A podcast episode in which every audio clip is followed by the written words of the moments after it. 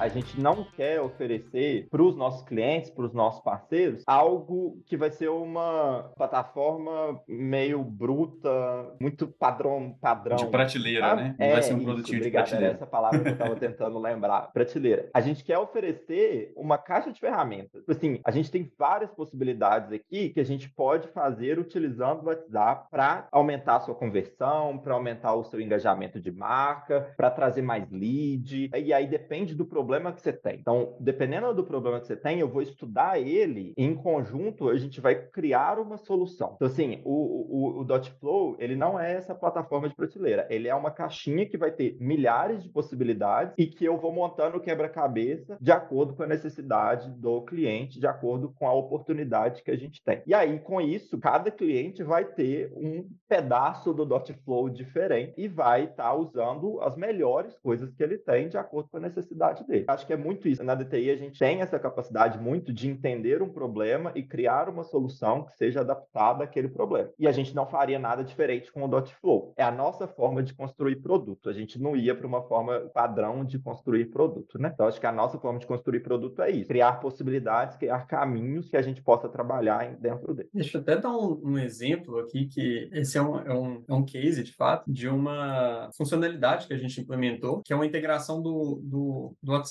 com o Microsoft Teams. E num primeiro momento, é, a gente não pensou, tipo assim, a gente, claro que a gente pensou na conveniência e tal, mas o resultado foi muito melhor do que a gente imaginava no, no primeiro momento. E aí, só dando um pouco de contexto, um dos nossos, um dos nossos clientes aqui, né, tinha a sua, concentra a, a sua comunicação de WhatsApp concentrada em uma pessoa. E a partir do momento que esse número, né, business, veio para a plataforma, e ao invés da gente propor a utilização de uma nova plataforma que ia ter que gerar adoção de um time de atendimento, ou até mesmo uma curva de aprendizado, a gente integrou WhatsApp Business, então a gente está falando que o usuário lá na ponta está no, no, smartphone dele, está falando no WhatsApp, e o time de atendimento está falando num canal do Teams. Que aí, esse canal do Teams, eu posso colocar quantas pessoas quiser ali dentro. Então, até para facilitar a colaboração, quando você está falando com um cliente ali na outra ponta, eu posso chamar um colega e colaborar ali na mesma, na mesma thread, conversando com essa pessoa, e a pessoa lá na ponta só vê aquilo que eu quiser que ela veja. Então, eu posso ter toda uma conversa e trazer a melhor resolução para a pessoa lá, lá, na outra ponta. Isso é uma ferramenta aí da, da caixinha que a gente tem construído. Então, só para exemplificar um pouco aí do que, o, do que o Samuel trouxe anteriormente.